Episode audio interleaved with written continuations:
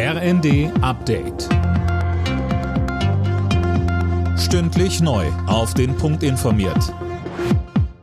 Ich bin Silas Quiring. Guten Tag. Um eine Welle von Firmenpleiten zu verhindern, will die Bundesregierung den Unternehmen stärker unter die Arme greifen. Zum einen ist geplant, das Insolvenzrecht zu lockern, zum anderen soll es einen Schutzschirm für den Herbst und Winter geben, um Firmen mit Blick auf die extrem hohen Energiekosten zu entlasten. Wirtschaftsminister Habeck sagte im Bundestag, bis wir die Preise runterbekommen haben, werden wir den Unternehmen jede Hilfe zukommen lassen. Wir werden einen breiten Rettungsschirm aufspannen, sodass vor allem die Kleinen unter diesen Rettungsschirm runterfallen können. Der Bundestag stimmt heute über das neue Infektionsschutzgesetz ab. Dabei geht es um Corona-Maßnahmen, die von Oktober an bis zum Frühjahr gelten sollen. In den letzten Tagen hatten sich die Ampelparteien noch kurzfristig auf Änderungen verständigt. So soll die Maskenpflicht nicht nur in Bus und Bahn, sondern auch in Arztpraxen gelten.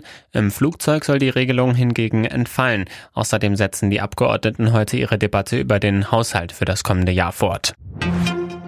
Russland wird vorgeworfen, Menschen aus der Ukraine zu verschleppen und in Deportationslager zu bringen.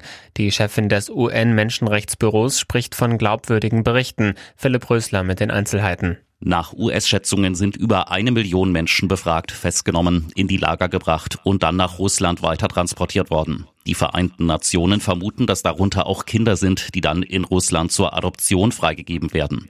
Moskau weist die Vorwürfe zurück und behauptet, viele Ukrainer würden nach Russland flüchten, um dort in Freiheit zu leben. Marco Rose ist neuer Trainer bei RB Leipzig. Der 45-Jährige soll die Leipziger nach dem Fehlstart in der Bundesliga wieder in die Erfolgsspur zurückführen. Rose hat einen Zweijahresvertrag unterschrieben. Alle Nachrichten auf rnd.de